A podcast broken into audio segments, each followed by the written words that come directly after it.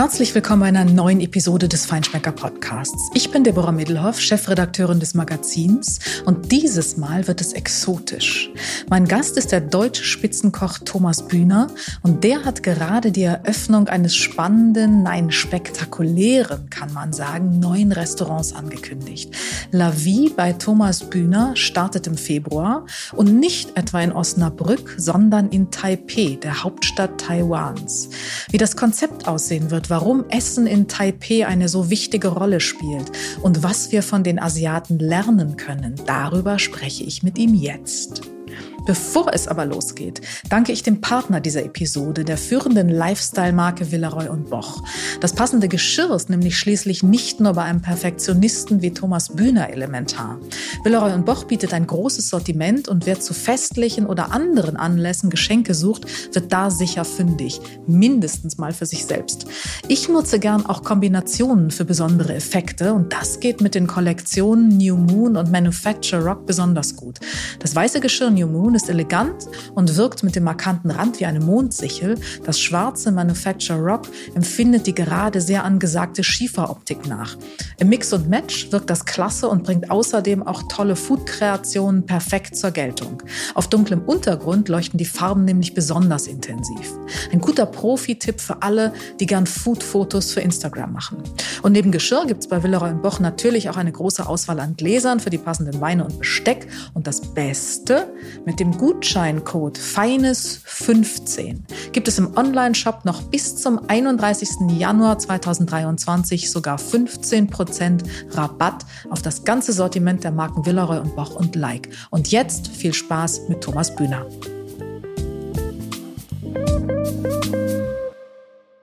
Herzlich willkommen, lieber Thomas Bühner beim Feinschmecker Podcast. Toll, dass das heute geklappt hat. Ja, guten Morgen, Deborah. Freut mich, dass ich dabei sein darf. Großartig. Es ist tatsächlich auch das zweite Mal, dass wir im Podcast miteinander sprechen. Das äh, passiert höchst selten. Aber das machen wir äh, oder das mache ich dieses Mal, weil ähm, es bei dir tolle Neuigkeiten gibt. Und äh, du bist äh, immer gut für Neuigkeiten, aber das äh, jetzt ist, glaube ich, etwas ganz Besonderes. Und äh, darüber wollen wir heute sprechen. Und ähm, zuerst würde ich dich gerne fragen, weißt du eigentlich schon, was guten Appetit auf Taiwanesisch heißt? Äh, nee. ich habe für mich so das Gefühl, ähm, ich lerne die Sprache nie. Und ähm, sie ist auch sehr schwierig, schwierig zu lernen. Ich saß vor kurzem in einem Meeting in Taiwan mit ähm, 10, 12 Leuten und ähm, ich habe dort einen wirklich sehr vertrauten Vice Presidenten und habe ihn nachher gefragt, warum hast du nie was gesagt? Dann hat er gesagt, weil ich nichts verstanden habe.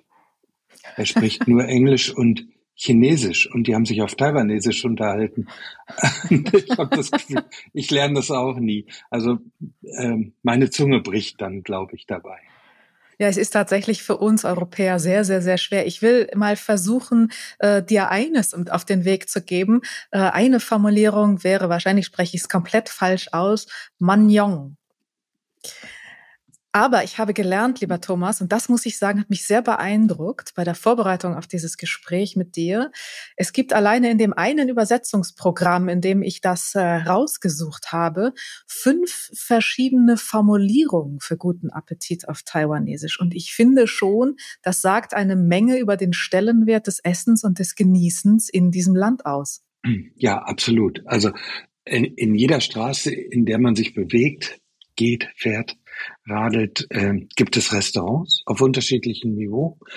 Und die sind geöffnet bis spät in die Nacht. Streetfood Kitchen überall. Das Niveau finde ich hervorragend, was die dort machen.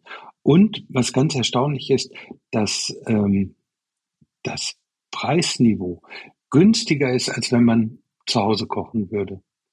Also es gibt einen wirklich niedrigen Einstieg, das, den sich jeder leisten kann. Es spielt eine unfassbare große Rolle am Tag. Das Essen, das gute Essen. Es ist eine Insel, sie haben sehr viel Fisch. Ist äh, topografisch total spannend. Hohe Berge, Wälder, Seen, Flüsse, das Meer außenrum und eine tolle Landwirtschaft. Also spricht vieles für Taiwan. Mhm. Zu den tollen Produkten kommen wir später noch. Das ist äh, für dich ja ein Schlaraffenland, denn äh, das Produkt im Zentrum hat für dich immer eine große Rolle gespielt. Aber äh, zunächst mal, ohne dich jetzt schon in den Rentenstatus verorten zu wollen. Aber das jetzt ist ein Neuanfang mit 60 ähm, das ist schon mutig. Und dann auch noch in Asien, in Taiwan, das ist äh, noch mutiger. Nicht, dass ich jetzt mit geopolitischen Veränderungen und mit China käme, aber trotzdem ist das ja schon eine andere Kultur, eine andere Lebenswelt. Also was ja viele nicht wissen, weil ich nicht, nicht jede Woche was rausposaunt habe. Ich arbeite ja schon seit ähm, drei Jahren in Taiwan. Ich habe Marriott dort beraten. Die haben dort ein Hotel mit ungefähr 700 Betten, einer ganz vielfältigen Gastronomie. Und dort gibt es eben ein Fine Dining Restaurant, die ich die letzten drei Jahre beraten habe. Daher kam auch die Liebe zu Taiwan. Und auch während meiner Zeit im Restaurant La Vie war ich ja häufig zu Gastkoch-Events in Asien eingeladen. Ich mag die Region, ich mag die Menschen und Taiwan ist mir ganz besonders ans Herz gewachsen. Ob das jetzt besonders mutig ist oder ich schon besonders alt, mag ich gar nicht sagen. Meine Mutter hat äh, mit 85 noch gearbeitet. Der WDR hat mal eine Reportage über sie gemacht, weil sie das so ungewöhnlich fanden. Und ich glaube, Leben ist aktiv und von daher ist mir gar nicht nach zur Ruhe setzen zumute. Also ich finde das gerade eine spannende neue Episode, mehr nicht. Also bis 85 in äh, Taiwan oder in der Welt unterwegs. Das ist großartig. Dann habe ich auch noch Zeit zu kommen. Das beruhigt mich ja, sehr. Absolut. Also das würde ich jedem empfehlen, jedem, der das hört und bitte auch weiter erzählen. Taiwan ist ja ein weißer Fleck für viele Europäer. Wann nämlich Freunde erzählt, ich fahre nach Taiwan, das mag an meiner Aussprache liegen, denken die nur an Thailand. Aber ähm, es ist eine wunderbare Insel, 350 Kilometer ungefähr von Nord nach Süd, 150 Kilometer von Ost nach West. Das ist also ungefähr die Ausmaße von der nordfriesischen Insel bis Göttingen und von Hannover bis Osnabrück. Aber dort gibt es Berge bis 4000 Meter. Die nächsten 100 Berge sind, die nächst kleineren 100 sind auch noch über 3000 Meter. Und es gibt ähm, eine wirklich eine Perlenkette an Städten, die ähm, ja alles Weltstädte sind. Ähm, nicht vom Ausmaß her, weil es ja eine kleine Insel ist, aber vom Angebot her. Die Weltmarktführer äh, Chipindustrie sitzen dort, ähm, Kofferindustrie, ähm, gerade im Süden, wo ich zuletzt immer sehr viel Weinkaus jung ist ähm, sehr viel Stahlindustrie, Fisch, Fang und solche Sachen. Also äh, ein vielfältiges Land mit einer tollen Küche. Allein Taipei hat 31 Michelin-Sterne, zwischen einen und drei. Und ähm, ja, ich will nicht vom Boom Taipeis reden und vom Niedergang Hongkongs, aber in Hongkong gibt es ja sicherlich einen gewissen Grad an, an Stagnation. Wir hatten uns darauf geeinigt, dass wir nicht über Weltpolitik reden. In ähm, Shanghai ist es gerade auch nicht einfach. Singapur boomt und Taipei schließt da gerade eine Lücke. Mhm. Ein absolut spannendes Feld, gar keine Frage. Das äh, Restaurant, das du 2019 äh, mit und dann bis jetzt vor kurzem begleitet hast, ist, äh, glaube ich, das Majesty.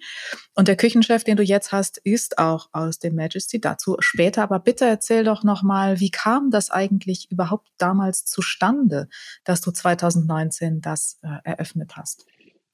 Ich war bei einem Event in Portugal mit mehreren anderen Köchen. Und ähm, da hat mich ähm, eine holländische Eventberaterin gefragt, äh, hast du Lust oder hat irgendjemand, wir saßen beim Frühstück, Lust, etwas in Taiwan zu machen? Und ähm, ich habe sofort gesagt, ich kann das machen.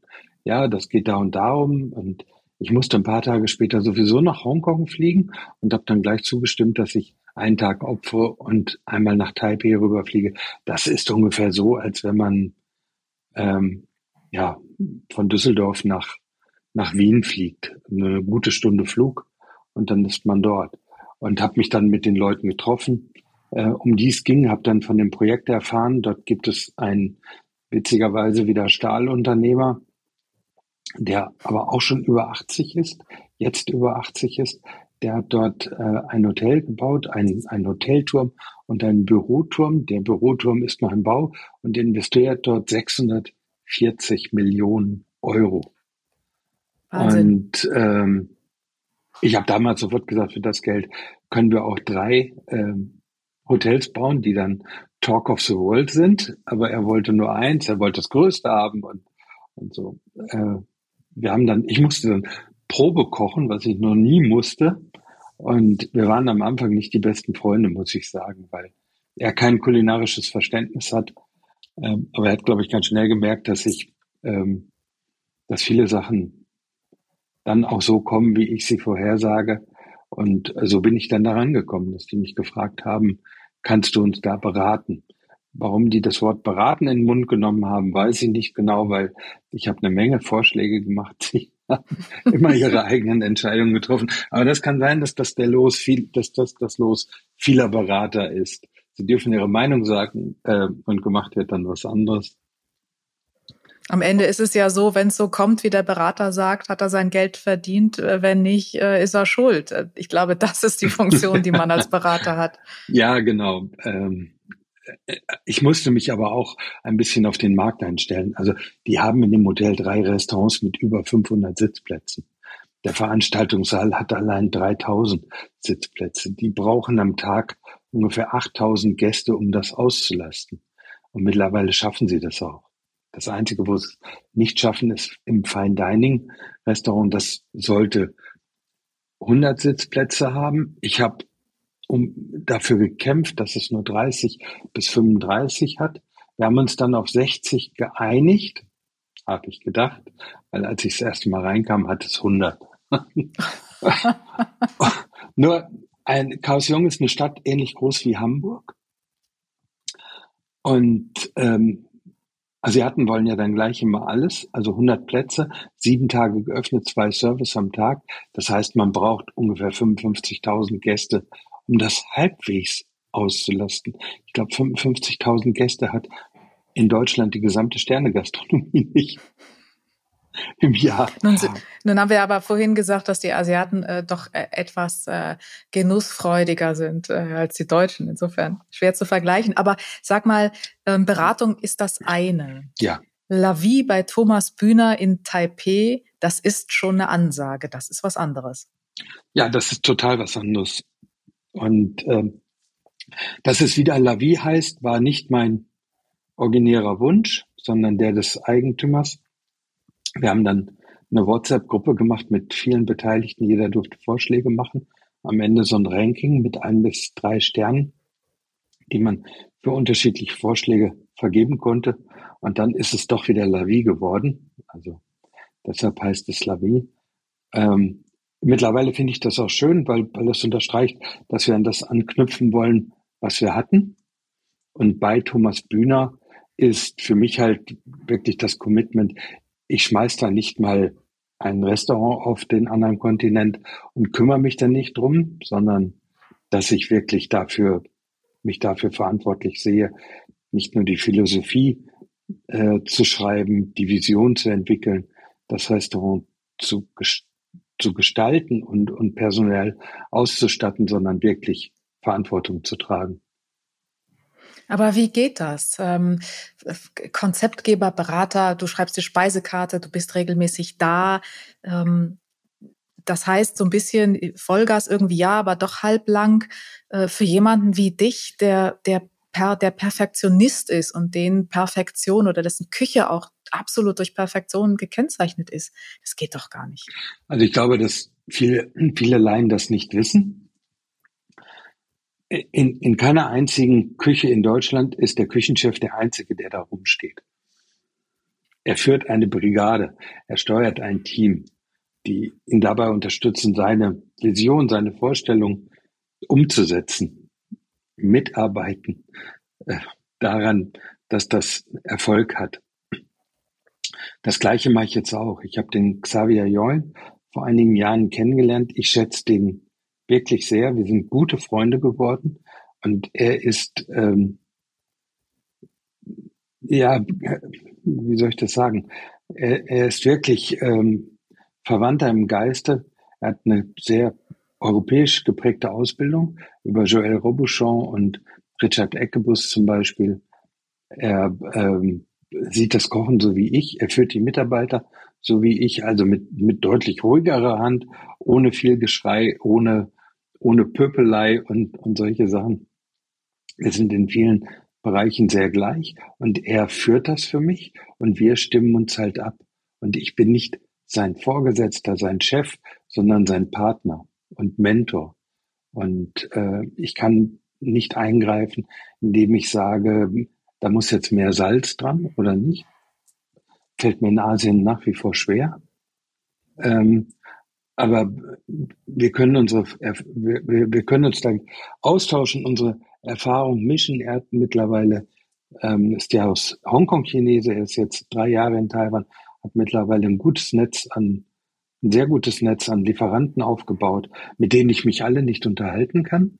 Aber wir gehen dann zusammen dorthin und besprechen das, sehen das, diskutieren, was wir davon machen und was wir daraus machen. Und ein Beispiel, er hatte mir vor kurzem mal ein Gericht gezeigt in einem Restaurant, das er toll fand, mit Kalbsbries. Ich fand das überhaupt nicht toll. Und dann ist er nicht beleidigt, wenn ich das sage, sondern wir bestellen dann halt Kalbsbries. Ich koche es mal so, wie ich das denke. Und dann entsteht halt ein Gericht daraus. Also das machen wir wirklich in Partnerschaft. Und genauso würde ich das ja hier auch machen bei täglicher Präsenz. Das stimmt. Ähm, es ist aber trotzdem, denke ich, ein Unterschied, ob du als, äh, als ja, äh, Küchenchef äh, irgendwo bist und hast einen Thomas Bühner und du weißt, äh, der ist irgendwie ein paar Kilometer entfernt und man ist zwar nicht vielleicht täglich da, weil man andere Verpflichtungen noch hat und andere Dinge tut, aber trotzdem ist es ein Unterschied, ob ich in einem Bundesland oder vielleicht sogar in einer Stadt äh, zwei Restaurants habe, führe oder im, im, nahen Umfeld, zwischen denen ich auch hin und her fahren kann und doch auf eine andere Weise präsent bin, äh, als wenn es äh, ein anderer, so weit entfernter Kontinent ist. Das wäre ja tatsächlich das Konzept, was äh, Ducasse sehr erfolgreich gemacht hat, was ja auch Joël Robuchon sehr erfolgreich gemacht hat. Ähm, also genau das, die Globalisierung der Spitzenküche über Kontinente hinweg. Und nun nennst du es La Vie bei Thomas Bühner. Das lässt natürlich vermuten, dass das vielleicht nicht das letzte La Vie bei Thomas Bühner sein wird, das es geben wird. Das, das kann sein. Und ich bin dir sehr dankbar für die Namen, die du genannt hast. Weil Selbstverständlich. Es ist ja ein bisschen in dem Kontext genannt zu werden, ist immer schön. Ähm, ja, aber in der Tat ist es so, dass in Deutschland erwartet wird, der Koch verkauft seine Arbeitskraft und ist hundertprozentig präsent. In England, in Frankreich, in Amerika und in vielen anderen Ländern ist es so, dass der Koch ein Image verkauft, dass er, dass ihm die Möglichkeit gibt, äh, unterschiedliche Aktivitäten zu machen, wie Paul Bocuse damit gestartet ist, Joël Robuchon, Alain Ducasse, die weltweit Restaurants haben, Jean-Georges Fungericht in New York, der ähm, über 500 Millionen Dollar Jahresumsatz macht mit all seinen Gastronomien, mehr als 3000 Mitarbeiter hat, die seine Ideen umsetzen. Ich glaube, das sind Größenordnungen, die sich in Deutschland nur wenige vorstellen können. Wolfgang Puck und wie sie alle heißen, die weltweit operieren. Und ähm, ich will nicht sagen, dass das mein Ziel ist, aber dieses an einen Standort zu binden, ist halt, glaube ich, sehr, sehr schwierig. Ähm, viele, viele Restaurants haben die Probleme. Nach, dem, nach der Schließung des Lavis wurde ja der, die Wirtschaftlichkeit der Spitzengastronomie wirklich ausführlich diskutiert. Und in die Falle möchte ich nicht nochmal reintappen. Das kann ich absolut verstehen. Das ist ja auch ähm, eines unserer größten Probleme, äh, die hausgemacht sind, mit denen wir uns selbst viel zu oft und, wieder Beine stellen. Und wichtig, Europäische Spitzen. Und, ja? Entschuldigung, und wichtig finde ich in dem Zusammenhang auch sagen, wie ehrlich kommuniziert man, wenn die in Küchen reingehen, zu denken, der Chef ist da, aber der ist in Urlaub oder der ist gar nicht mehr da, der sitzt schon zu Hause für den Fernseher, ist es unehrlich. Aber wenn ich sage, ich trage Verantwortung, ich duck mich da nicht weg und sag, Das war ich aber nicht. Ich sitze ja in Deutschland. Ich habe das nicht versalzen, sondern ich trage Verantwortung, aber ich bin nicht jeden Tag da. Und wenn ich da bin, dokumentiere, äh, dann, ähm, dann erzählen wir es ganz, ganz deutlich. Wir machen Events und ähm, ich kümmere mich dann auch wirklich drum. Aber es wird halt Tage geben, wo ich nicht da bin. Das kann ich nicht liefern. Mhm europäische Spitzenküche mit taiwanesischen Produkten, avantgardistische Aromenküche. Wie muss man sich das ganz konkret vorstellen? Und vor allen Dingen, wie werdet ihr das gemeinsam entwickeln? Denn es kann ja nur eine gemeinsame Entwicklung sein. Also, du hast schon die richtigen Stichworte gesagt, nur in der falschen Reihenfolge. Es beginnt, glaube ich, mit, mit Entschuldigung, irgendwas musst du ja besser können als ich. nee, es beginnt einfach mit taiwanesischen Produkten, weil ich der festen Überzeugung bin, der bretonische Steinbutt ist in der Bretagne ein wunderbares Produkt, aber in Asien längst nicht mehr, weil der lange Vertriebsweg alles, was er an Vorteilen hat, egalisiert. Äh, in der Nähe von Taiwan, nördlich von Taiwan liegt Japan. Das lässt schon daraus schließen, dass da ähnliches Wasser, ähnliche Fische unterwegs sind. Also wir kriegen alles aus dem Wasser in herausragender Qualität. Vielleicht ist es dann kein, kein Lude, Bär, kein Lude mehr de Linie, sondern ein anderer Fisch. Aber es gibt hervorragende Qualität dort. Ich wollte mal was mit Rotbarbe machen, die gab es nicht. Dann haben wir Kimedai genommen, den ich vorher nicht kannte. Und das hat auch wunderbar funktioniert. Ähm, die, wir haben ein, eine Hühnerfarm besucht von jungen, wirklich ambitionierten Eigentümern. Ich konnte den Unterschied zum Miralgeflügel nicht sehen, nicht schmecken. Und ähm, wie die das machen, mit wie viel Ehrfurcht und äh, mit wie viel Sorgfalt die das Geflügel dort züchten, hat, hat mir wirklich imponiert. Ähm, ich werde mich ein bisschen umstellen müssen in, den, in, in einigen Produkten. Aber wir kombinieren es dann mit, mit unserem Wissen. Ich bin auch nicht derjenige, der sagt, wir haben zehn Gänge auf der Karte und neun davon mache ich. Ich bespreche das mit dem Xavier. Wir haben viele Gerichte, die wir gemeinsam gemacht haben. Es gibt immer noch viele Klassiker aus dem La Vie, die modern genug sind, dass sie äh, weiter verwendet werden können und ja auch sollen. Und dann werden wir das einfach weiterentwickeln mit den Zutaten, die wir dort haben. Welche Klassiker werden das sein? Also ich glaube, ähm, die, zum Beispiel der Kartoffelschaum mit Kürbis-Curry-Eis, den wird es immer geben.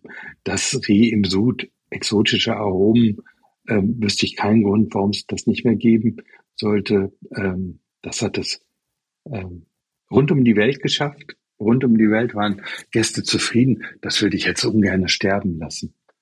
Und ähm, viele andere Sachen haben wir mittlerweile weiterentwickelt. Ähm, ich mache mir da keine Sorgen, dass das langweilig wird. Nein, aber wir wollen ja wissen, äh, was wir denn dann essen können, wenn wir nach Taipei kommen. ja. Sobald wir soweit sind, teile ich im Internet die, die ersten Schickst Menüs. du die Speisekarte, genau. genau. Ähm, du hast vorhin gesagt, ähm, als ihr über den Namen diskutiert habt, habt ihr in eurer WhatsApp-Gruppe Sterne vergeben, eins bis nee, drei. Eins bis fünf. Das wiederum, das wiederum legt natürlich ähm, die Vermutung nahe, die aber, glaube ich, auch ganz offensichtlich ist. Äh, das Ziel ist schon die absolute Spitze, oder? Ja. Taiwans erstes Drei-Sterne-Restaurant? Das weiß ich nicht. Das würde ich nicht so formulieren. Also ich würde es nicht einfordern wollen. Das, was ich, ich glaube, straffrei sagen kann, dass ich alles dafür tue, dass das ein absolutes Spitzenrestaurant wird.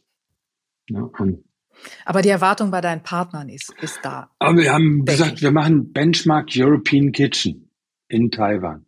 Mhm. Und es gibt ja mehrere Zwei-Sterne-Restaurants dort, ähm, die wirklich ausgezeichnet sind. Das Raw von André Chiang, ähm, das äh, Terroir ähm, ist fast im gleichen Haus. Beide sind in der Nachbarschaft. Joël Robuchon hat dort zwei Sterne. Es gibt mehrere japanische Restaurants mit zwei Sternen. Also alles tolle Konzepte. Und ähm, wenn ich jetzt sagen würde, das ist nicht unser Ziel, dann hätte ich sie zu niedrig gesteckt. Mhm. Glaubst du, dass du als Deutscher, als Europäer bessere Chancen hast auf den dritten Stern? Nee, das glaube ich nicht. Also ähm, das würde ich auch nicht wollen. Am Ende möchte ich die Gäste haben, die sagen, boah, das war wirklich Sensation und nicht, das war für einen Deutschen schon echt gut. ne? Oder der hat es ja nur bekommen, weil, weil, er, weil er Deutscher ist oder Europäer. Außerdem muss man sagen, ähm, der Michelin ist französisch geprägt. Also da wird mir die deutsche Herkunft nichts nützen. Da bin ich nicht mehr ganz so sicher, aber ähm, im Ausland zumindest nun denn. Ja, aber was ich aber auch, na, ja, das diskutieren wir mal alleine. Ja, wir, wir diskutieren aber den Michelin vielleicht an anderer Stelle nochmal. Da hast du recht. Was ich aber auch ganz spannend finde, ähm, und das ist natürlich die europäische Brille, wenn man sagt, man findet das spannend, das äh, Restaurant wird in einer Mall ja. liegen, einem neuen modernen Einkaufszentrum. Und wenn der deutsche Einkaufszentrum hört, äh, dann rümpft da zunächst ja mal vor allen Dingen die mit Nase, Recht. weil das für uns überhaupt nicht denkbar ist. Wieso sagst du mit Recht? Ach, weil die in Asien so viel schöner sind, so viel exklusiver, so viel eleganter, so viel sauberer. Ähm, ich wüsste keine einzige Passage in Deutschland, ähm, in der Gucci, äh, Louis Vuitton, Prada und wie sie alle heißen vertreten sind und in Asien in, in fast jeder. Also die ähm, es ist aber auch nicht so ungewöhnlich, wenn ich an New York denke. Das per se ist auch oberhalb einer Einkaufsmeile. Unten drunter gibt's einen Supermarkt, dann kommt so ein zwei Etagen, glaube ich, äh, wirklich eine Einkaufsmeile und dann kommt kommt das äh, per se und auf dem, ich glaube sogar auf dem gleichen Flur ist das Massa, ein zweites Drei-Sterne-Restaurant. Und im Nachbargebäude ist John George von Gerichten ein ehemaliges Drei-Sterne-Restaurant, der heute zwei Sterne hat und, und da auch noch ist. Also Weltweit ist das vollkommen gewöhnlich. In Deutschland ungewöhnlich, ja. Ja, weil wir es nicht können. Aber es hat, ich habe mir jetzt viele neue Sachen auch angeguckt. Es hat halt schon mal einen riesengroßen Vorteil. Es gibt Parkplätze. Das ist wohl wahr. Und wenn man so ein Standalone-Building hat oder nicht in einem Hotel ist, hat man da schon mal ein riesengroßes Problem. Und das stimmt. Da gibt es ja einige Beispiele in Deutschland, wo man, wenn man raus oder reingeht und selbst fährt, nass wird, kalt wird, äh, weil es eben keine Parkplätze und, gibt. Und ähm, jetzt fehlt mir der Name, aber ähm, in äh, Englisch. Aber ist es nicht vielleicht ähm, ist es nicht vielleicht auch ein Zeichen, weil das, das äh, die Mall hat, glaube ich, ähm, eine zumindest eine Ausstellung oder ein Museum. Also es gibt Kunst dort. Ähm, es gibt, glaube ich, auch eine Eislaufbahn, ja. habe ich gelesen. Ähm, es, das ist doch ein Zeichen dafür und das ist so ein bisschen wieder der Bogen zum Anfang, dass einfach Genuss und auch äh, Spitzenkulinarik als ganz ähm, begehrter und bewährter Teil der, der Erlebniskultur gesehen wird. Also, da gibt's gar keine Diskussion. Ich meine, es wird halt so gesehen, wie es ist. Sich zu ernähren, unabhängig vom Niveau, ist nun mal das Wichtigste, was wir am Tag machen müssen. Atmen, essen, trinken. Und wie wir das dann ermöglichen mit Arbeit, ist halt auch wichtig. Und dann kommt noch Wohnen und dann wär's das ja halt. Und das ist halt in Asien ganz anders geprägt. Essen hat, sich zum Essen zu treffen, zum Essen auch hinzusetzen, hat einen ganz anderen Stellenwert und das finde ich halt so toll. Wenn du jetzt mit diesen Erfahrungen und mit diesen Eindrücken, die du ja schon einige Jahre hast, ähm, fünf Jahre nach dem Abschied vom La Vie in Osnabrück auf die deutsche Spitzengastronomie guckst, wie siehst du die? Also ich sehe sie nach wie vor so, dass sie es nicht geschafft hat, ein Schlagwort zu erfinden, wofür die deutsche Spitzengastronomie steht. Wenn ich über spanische Spitzenküche nachdenke, dann ist das halt moderne Tapas-Gerichte. Wenn ich über die nordische Spitzenküche nachdenke, dann ist das halt eine extrem regionale Küche, die, die halt mit, mit den Zutaten wirklich aus der Region umgeht. In Deutschland finde ich, und das meine ich wirklich positiv, ähm, ist es sehr unterschiedlich. Wir haben eine riesen Vielfalt. Der ähm, Christian Bau kocht anders als Sven Elverfeld, der wiederum anders als äh, im Name It in der Schwarzwaldstube und im Barreis gekocht wird. Und das kann man nicht äh, irgendwie zusammenbringen. Ich finde allerdings auch schade, dass sich auch die deutschen Spitzenköche nicht zusammenbringen lassen. Also ich war jetzt bei vielen Veranstaltungen, ich war in, in Gaziantep, das ist kurz vor der, vor der syrischen Grenze, die Hochburg der türkischen Küche, zu einem Kongress eingeladen. Ich bin der einzige Deutsche, obwohl Köche aus der ganzen Welt da sind. Ich war im November, Anfang November, Mitte November in Istanbul, ähm, Gastromasa Kongress. Da sind aus Südamerika, aus Asien, von überall her kommen die, die Köche und halten Vorträge und ich bin der einzige Deutsche. Ähm, Madrid, the Best Chefs Award, kaum Deutsche da. Oder die, die zugesagt hatten, sind dann nachher nicht gekommen. Und dann fällt mir bei anderen Ländern auf, zum Spaniern, dass die im gleichen Flugzeug kommen, im gleichen Hotel wohnen, im gleichen Restaurant essen und noch während der Pausen zusammenstehen und sich unterhalten. Und das fehlt mir in Deutschland manchmal sehr, dieses, diese Einheit, sich gemeinsam zu präsentieren, obwohl es so gut ist. Der Schulterschluss ist global da, aber äh, bei uns. Ja, das ist, finde ich sehr schade. Wir könnten so viel mehr Aufmerksamkeit erregen. Mhm. In wie vielen Ländern warst du in den letzten zwölf Monaten? Oh. Ja, ich war ja in vielen mehrfach. Ähm, kann ich jetzt nicht so genau überschlagen. Zehn? 250 Tage unterwegs?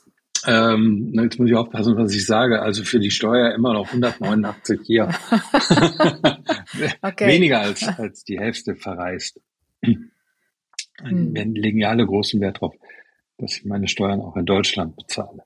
Und ich bleibe ja auch in Deutschland wohnen. Also solange nicht bewiesen ist, dass ich in, in Taiwan, Singapur oder sonst irgendwo glücklicher bin als hier, bleibe ich hier.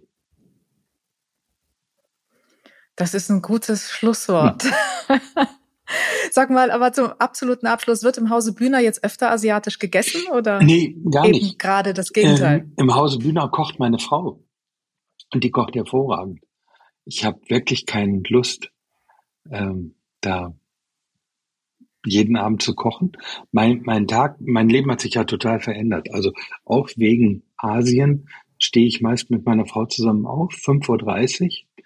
Die verlässt gegen halb sechs das Haus, äh, halb sieben das Haus. Und ähm, dann trinke ich nur in Ruhe einen Kaffee, flieg mal über die Zeitung und um Viertel vor sieben sitze ich am Schreibtisch. Das ist jetzt während Winterzeit ähm, schon 14 Uhr in Taiwan. Da bin ich also schon echt spät dran. Und eigentlich sitze ich am Schreibtisch und schreibe an Konzepten, an äh, vielen Sachen. Meine Frau kommt so gegen 17 Uhr nach Hause dann trinken wir einen Kaffee und meist macht sie dann das Abendessen und dann muss ich mich vom Schreibtisch wegholen, so gegen acht Uhr, dass ich dann, dass wir dann zusammen zu Abendessen. Ich habe keine Zeit mehr dafür, aber ich mach's. Hör mal, da arbeiten die, da arbeiten die Köche mit den neuen Arbeitszeiten, über die jetzt alle reden, in den Küchen weniger als ja, du jetzt am Schreibtisch. Hab, ähm, wirklich. Ähm, ich will nicht stöhnen, mir macht das ja Spaß, aber ähm, manchmal sind es halt wirklich lange Tage. Und ich habe äh, vor kurzem ein Projekt in Amerika, in Florida betreut. Und dann geht es wirklich morgens sehr früh los und abends endet es halt gegen Mitternacht, weil sonst kriegt man die Telefonate nicht hintereinander. Aber ich finde mein Leben gerade wirklich spannend. Und äh, wenn es ums Kochen geht, ich war letzte Woche in, im Oman, habe dort für Amouage, eine omanische Parfümbrand, eine sehr exklusive Parfümbrand, ein Menü gemacht zum Launch von vier neuen Parfums. Fand ich eine absolut spannende Aufgabe und dann koche ich halt wie wild. Nächste Woche bin ich in Athen und habe dort ein Guest-Chef-Event. Also ich koche zwischendurch auch. Ich war nur noch nie der große Hobbykoch. Hast du auch so fünf Uhren bei dir über dem Schreibtisch mit den Zeiten, die für nee, dich relevant aber, sind? Äh, das mache ich übers Mobiltelefon über die Weltuhr da drin. Okay, super, super spannend, äh, lieber Thomas Bühner. Taipei, äh, La Vie bei Thomas Bühner. Wir sind sehr gespannt. Wann geht's los? Geplant ist Ende Februar. Ähm, wobei geplant war eigentlich schon mal Ende November, Anfang Dezember. Jetzt sind wir bei Ende Februar. Der Herd ist auf dem Weg. Die, die mir auf Instagram folgen, haben das gesehen. Der ist verschickt. Ähm, die viele andere Sachen laufen auch, ähm, aber allein mir fehlt der rechte Glaube. Es kommt bei uns noch, es kommt überhaupt noch Weihnachten dazwischen. Das spielt nicht so eine große Rolle in Asien, aber trotzdem sorgt es halt für Verzögerung und dann kommt Chinese New Year. Das ist dieses Jahr Ende Januar. Und da kann man durch die Konstellation der Tage diesmal davon ausgehen, dass die alle 14 Tage weg sind. Und deswegen glaube ich, dass das ähm, erst März wird. Ich hoffe auch ein bisschen dafür, weil mit dem Wissen, dass wir eigentlich im Dezember öffnen wollten, habe ich für Februar, Ende Februar ein Event in Boston zugesagt. Ich bin dann 14 Tage in Boston und ähm, deswegen hoffe ich gerade sehr, dass sich das ein bisschen verzögert. Aber ich glaube auch, es wird das erste Mal sein, dass ich ein Once Around the World Ticket brauche, weil ich dann nach, von Boston aus direkt nach Taiwan fliege. Klingt super spannend. Wir freuen uns sehr. Ich bin sehr gespannt und äh, ich äh, schau mal 2023, wie Taipei auf meine Agenda passt. Also, ich würde mich riesig freuen. Lieber Thomas, ganz herzlichen ja, Dank und alles Gute. Ich würde gerne eine Reise ähm, nach Taipei organisieren, weil ich finde es ein beeindruckendes Land und würde mich freuen, wenn wir, wenn du da auch mal hinkommst. Ja, lass uns das machen, lass uns das planen. Wir machen eine Taipei-Geschichte für den Feinschmecker ja. zusammen. Äh, wir beide dort vor Ort. Wunderbar, Ist geplant. sehr gut. Danke. Schöne Weihnachten. Vielen Dank, lieber Thomas. So, das war es wieder. In der nächsten Episode spreche ich mit Schauspieler und Autor Hannes Jennecke, der sich in seinem neuen Buch mit der Agrarlobby auseinandersetzt. Mehr noch anlegt. Mehr spannende Geschichten rund um Spitzenköche und Genuss gibt es im Magazin jeden Monat neu und auf feinschmecker.de.